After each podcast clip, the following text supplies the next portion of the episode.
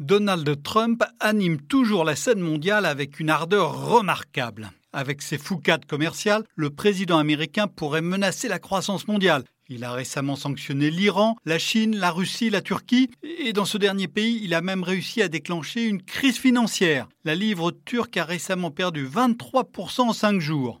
Du coup, la crainte a gagné d'autres marchés aux équilibres fragiles. Le peso argentin, la roupie indienne, le rand sud-africain ont dévissé au plus bas depuis un an. Le dollar triomphe. Du coup, les matières premières, le plus souvent libellées en dollars, perdent du terrain, comme c'est souvent le cas quand le billet vert s'apprécie. Les investisseurs commencent à s'inquiéter de l'impact de ces baisses sur les pays producteurs. En un mot, Donald Trump semble être devenu le grand organisateur, ou plutôt le grand désorganisateur de la planète financière. Sauf que, Sauf que ce n'est pas Trump qui est à l'origine de cette inquiétude. Le président des États-Unis a certes déclenché la crise turque en se lançant dans un bras de fer avec le président Recep Erdogan. Mais la valse des capitaux a une autre cause, plus profonde, plus puissante, c'est le durcissement de la politique monétaire américaine menée par la Réserve fédérale. Il y a une décennie, la Fed avait brutalement abaissé ses taux d'intérêt pour lutter contre le risque de dépression.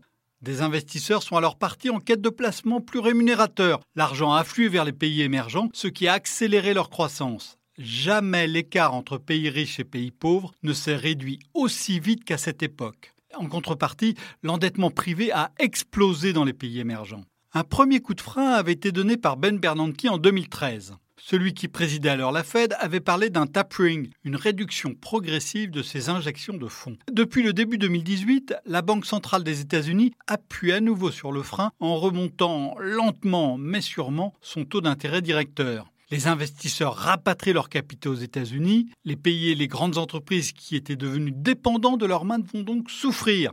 La Turquie en est l'exemple parfait. Elle répète le scénario subi par l'Amérique latine dans les années 1980 et l'Asie en 1997-1998. Le cycle financier qui s'amorce risque même de finir par remporter les États-Unis dans la récession, comme ce fut le cas lors de 10 des 13 mouvements de resserrement monétaire pratiqués par la Fed depuis 1950. En réalité, peut-être faudrait-il forger un nouveau proverbe lorsque le sage montre la Fed, le myope regarde Trump. Retrouvez tous les podcasts des échos sur votre application de podcast préférée ou sur leséchos.fr. Ever catch yourself eating the same flavorless dinner three days in a row? Dreaming of something better? Well, HelloFresh is your guilt-free dream come true, baby. It's me, Kiki Palmer. Let's wake up those taste buds with hot, juicy pecan-crusted chicken or garlic butter shrimp scampi. Mm. Hello Fresh.